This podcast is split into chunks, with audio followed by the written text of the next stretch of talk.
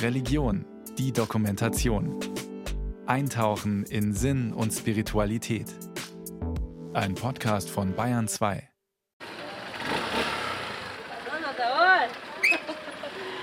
Das Dorf Ambo-Miarina im zentralen Hochland Madagaskars.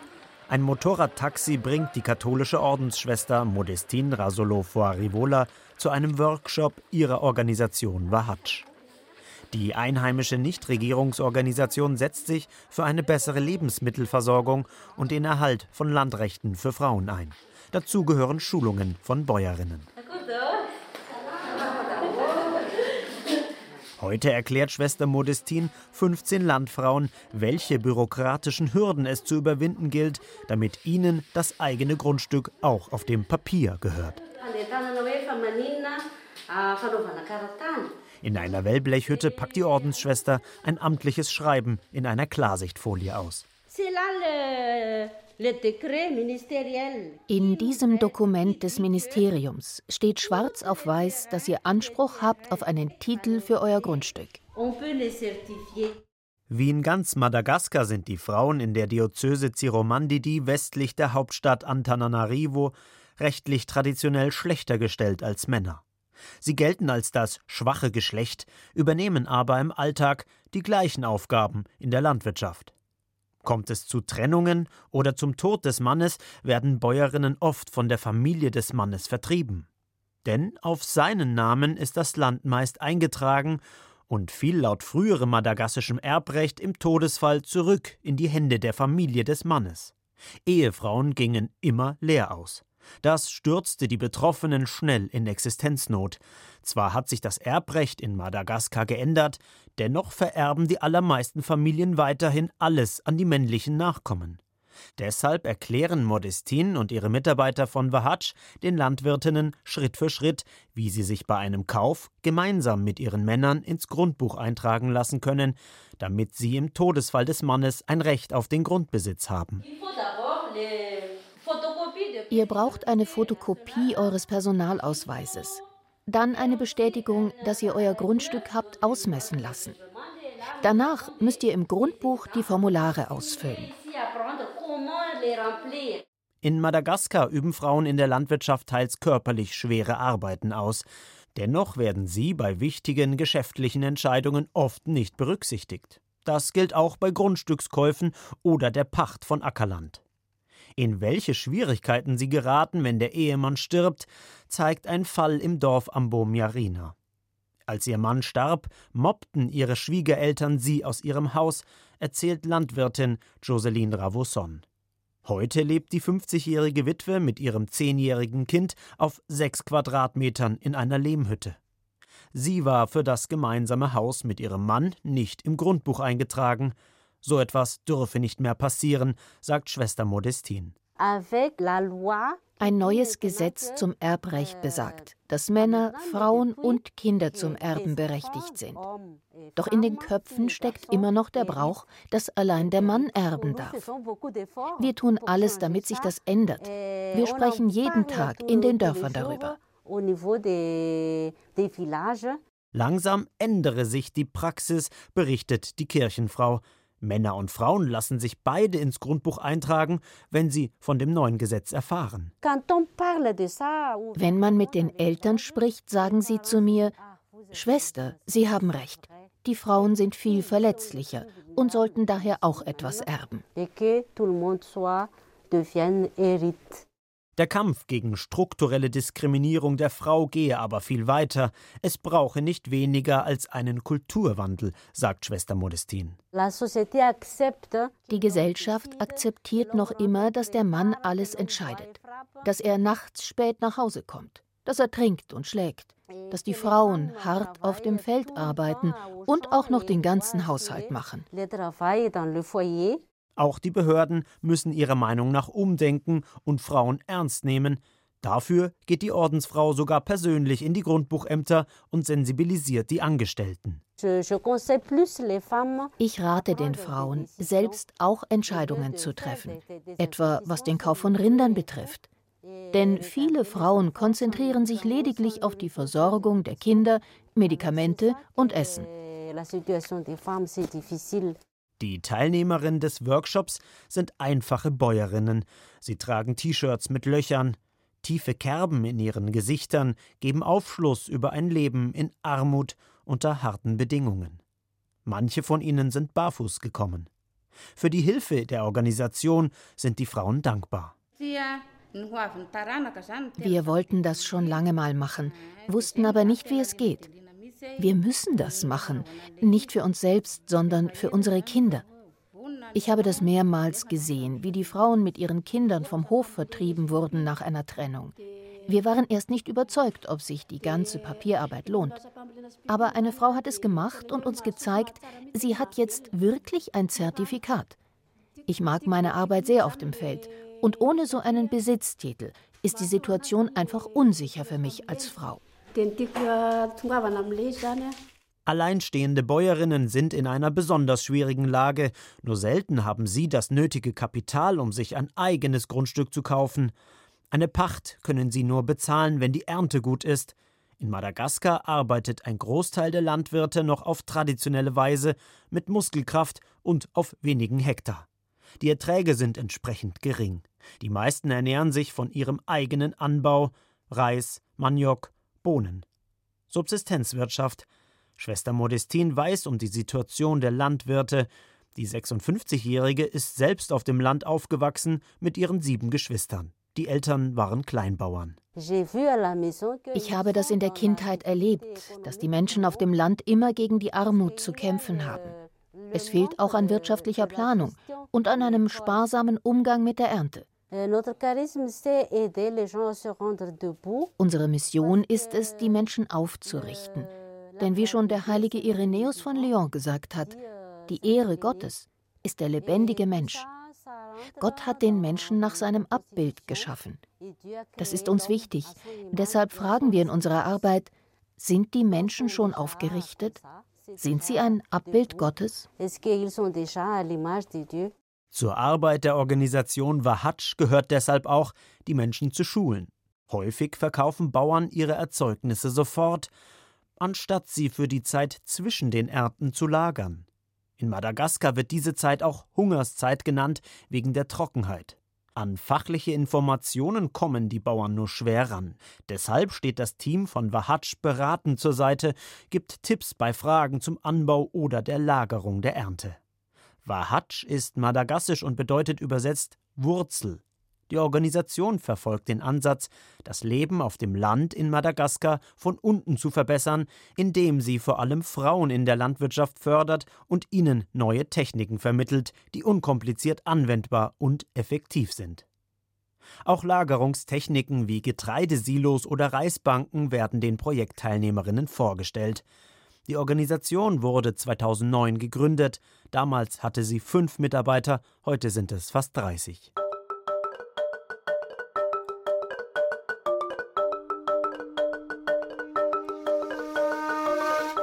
Madagaskar, das klingt für viele nach Vanille, Traumstrände oder Lemuren. Doch die Wirklichkeit sieht anders aus. Die Insel ist eines der ärmsten Länder der Welt. Ein Großteil der Menschen lebt ohne Strom und fließend Wasser. Im Weltentwicklungsindex belegt der Inselstaat Platz 173 von 191. Über 40 Prozent der Bevölkerung gelten als unterernährt. Besonders im Süden des Landes kommt es wegen der Dürre immer wieder zu Hungersnöten. Das katholische Hilfswerk Miserior stellte Madagaskar deshalb dieses Jahr in den Fokus seiner Arbeit. Unter dem Titel Frau, Macht, Veränderung werden Organisationen wie Wahatsch unterstützt, die sich der Entwicklung von Frauen widmen.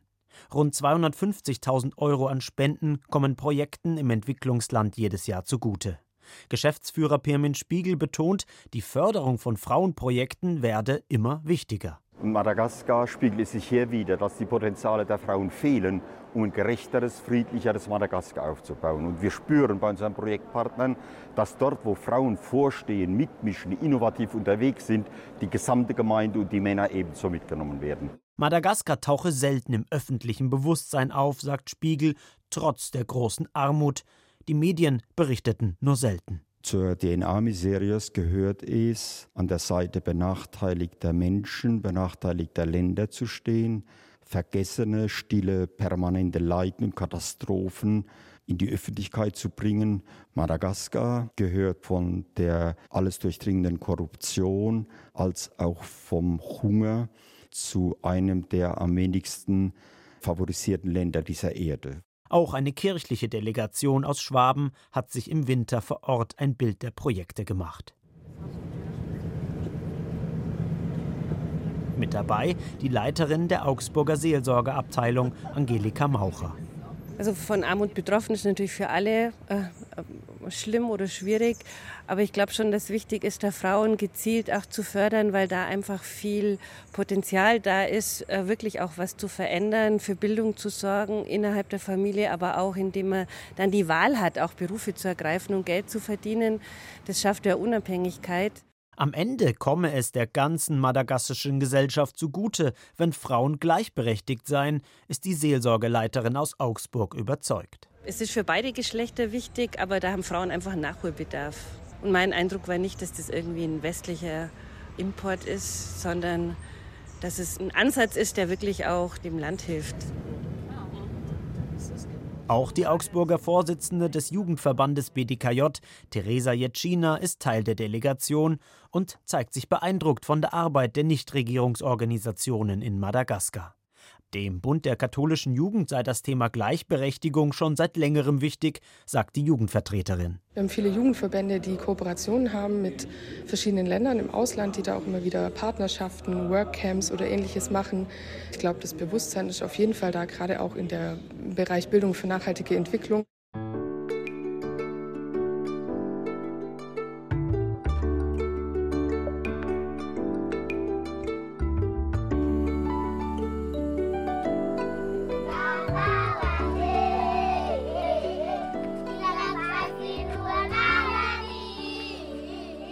28 Kinder spielen vor einem Lehmhaus auf einem Hügel, zwei Kilometer vom Dorf Fiadanana entfernt. Hier gehen die fünfjährigen Mädchen und Jungs in eine kleine Dorfschule, ein Raum für eine Klasse. Lehrerin Virginie Santa Trinaina geht mit den Kindern die Zahlen 1 bis 38 durch.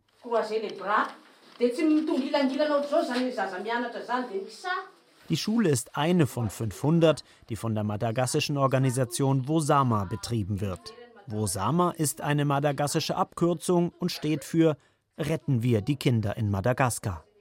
Auf der Insel im Indischen Ozean mit etwa 28 Millionen Einwohnern fehlen in weiten Teilen des Landes staatliche Strukturen für die Dorfbevölkerung. Häufig werden Kinder ab sechs Jahren zur landwirtschaftlichen Arbeit der Familie herangezogen, sagt Lehrerin Virginie. In dieser Gegend schicken die Eltern ihre Kinder sehr früh zum Helfen aufs Feld oder zum Hüten einzelner Rinder. Man muss die Eltern teilweise überreden, damit sie ihre Kinder in die Grundschule schicken. Traditionell ist die Stellung der Frau in Madagaskar auf den Haushalt, die Landwirtschaft und die Kindererziehung beschränkt.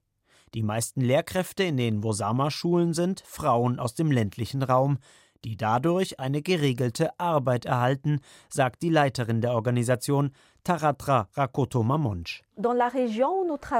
In den ländlichen Gegenden, in denen wir arbeiten, ist die Frau traditionell dem Mann unterwürfig.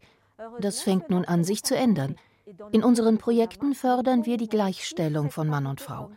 Wir sensibilisieren auch die Eltern, sodass Jungs und Mädchen in die Schule gehen. Auch in der Bildung haben Mädchen weniger Chancen. Sie gehen seltener in die Schule und werden früh in die Ehe gezwungen. Statistisch wird fast die Hälfte aller Frauen vor dem 18. Lebensjahr verheiratet. Die kleinen Dorfschulen sollen das langfristig ändern und Mädchen die Chance auf Bildung und Unabhängigkeit geben. Dass die Mädchen sehr motiviert sind, merkt Lehrerin Virginie jeden Tag. Den Kindern gefällt es sehr in der Schule. Viele von ihnen kommen deutlich früher vor Unterrichtsbeginn zur Schule. Die meisten sind sehr fleißig. Die Dorfschule ist eine Art Vorschule und erste Klasse in einem.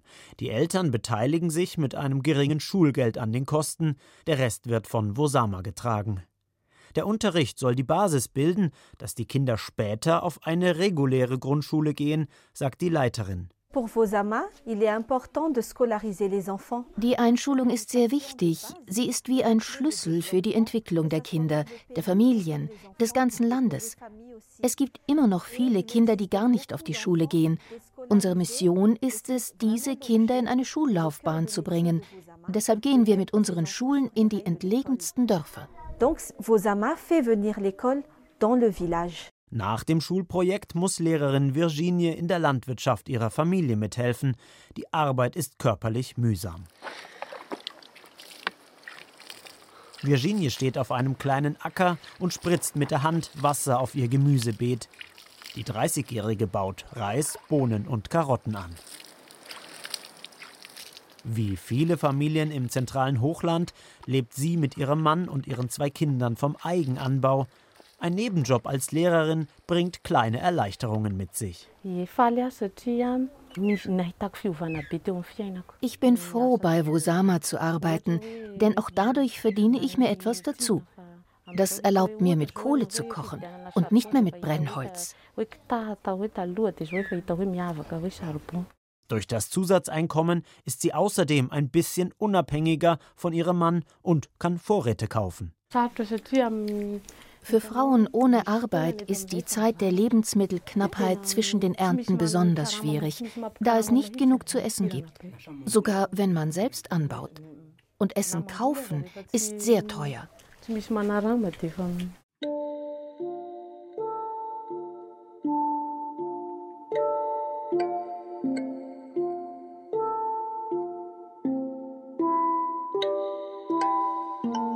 Was es konkret bedeutet, wenn eine Familie auf dem Land keine Grundlage zur eigenen Ernährung hat, wird bei einem Hausbesuch in der Nähe der Dorfschule deutlich.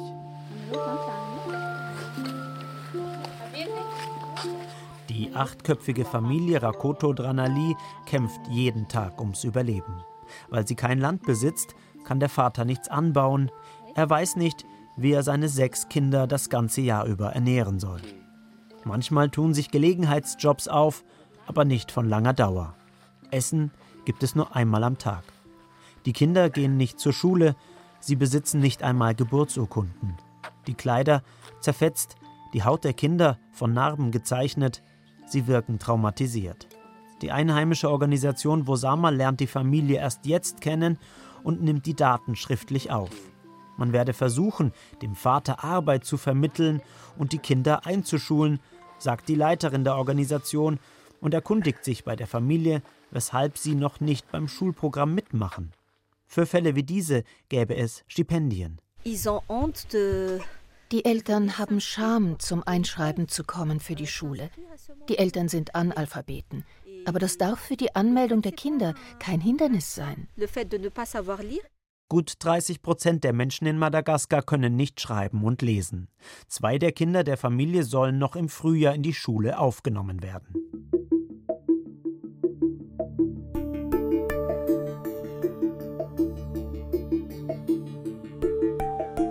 Bildung heißt nicht nur Schule, auch bei den Erwachsenen ist ein Umdenkprozess nötig, was die Stellung der Frau in Madagaskar betrifft. Der Jesuitenorden hat deshalb in der Hauptstadt Antananarivo ein Zentrum für Sozialforschung und Weiterbildung eingerichtet.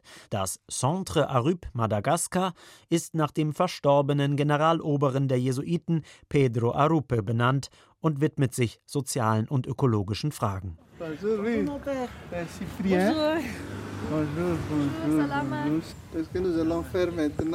Die Mitarbeiter forschen nicht nur nach den Ursachen für die eklatanten sozialen Probleme in Madagaskar, häufig durch politische Untätigkeit ausgelöst. Sie halten auch Vorträge und bieten Trainings für junge Leute an. Les femmes euh, représentent euh, eine der Trainerinnen und Verantwortlichen ist Patricia Tahirindrai. Die Mitarbeiterin der Jesuiten sitzt vor einem Laptop und stellt in einer Präsentation ihre Arbeit vor. Sie klärt auf über Gewalt gegen Frauen, die am häufigsten zu Hause auftrete. Das heißt, am häufigsten entsteht Gewalt gegen Frauen in der eigenen Familie oder in der Nachbarschaft jedenfalls aus dem nahen Umfeld. Es handelt sich dabei um körperliche Gewalt, etwa durch Schläge, aber auch Gewalt in ökonomischer Form, dadurch, dass Frauen am Arbeiten oder Mädchen am Schulbesuch gehindert werden. Viele Menschen wissen nicht, dass das auch eine Form von Gewalt gegen Frauen ist. Eine stille Gewalt. Leider werde Gewalt gegen Frauen von zu vielen immer noch akzeptiert, sagt die Menschenrechtsexpertin. Zwischen Stadt und Land gebe es da kaum Unterschiede. Patricia und die anderen Sozialarbeiter des Centre Arup laden deshalb Verantwortliche und Multiplikatoren aus allen Bistümern in Madagaskar zu Kursen in ihrem Sozialzentrum ein. Pro Kurs lernen 25 Teilnehmer, welche Formen Gewalt haben kann, was man präventiv gegen sie tun und wie man Frauen schützen kann. Solch ein Seminar dauert fünf Tage. Es soll nachhaltig wirken. Wir machen aber auch größere Konferenzen zum Thema Gewalt gegen Frauen. Diese finden an einem Tag statt, mindestens dreimal im Jahr. Auch mit Universitäten gibt es eine Zusammenarbeit. Das Zentrum ist eine Art sozialer Think Tank und ein weiteres Projekt, das von Miserior in Deutschland unterstützt wird.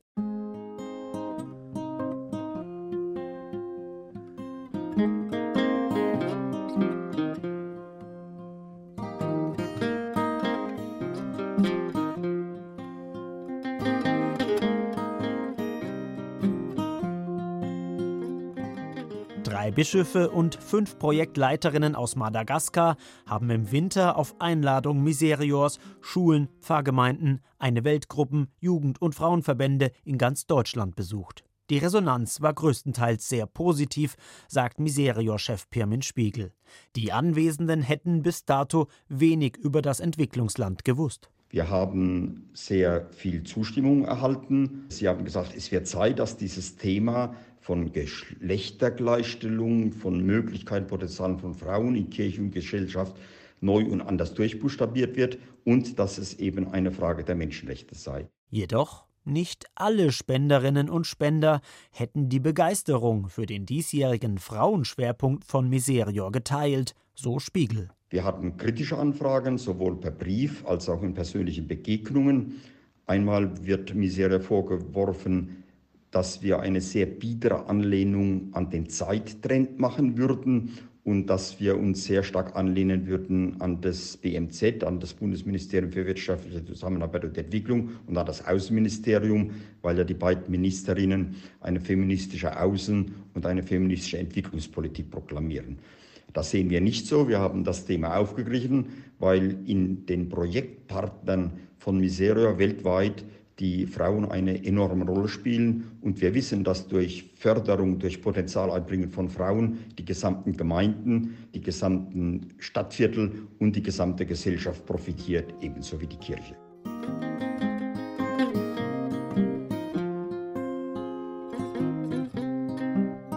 Auf dem Land, in den Schulen und bei jungen Leuten. Diskriminierung und Gewalt gegen Frauen ist in Madagaskar allgegenwärtig. Die Projekte dagegen machen Hoffnung, dass es die jungen Mädchen von heute einmal leichter haben werden als ihre Mütter und Großmütter.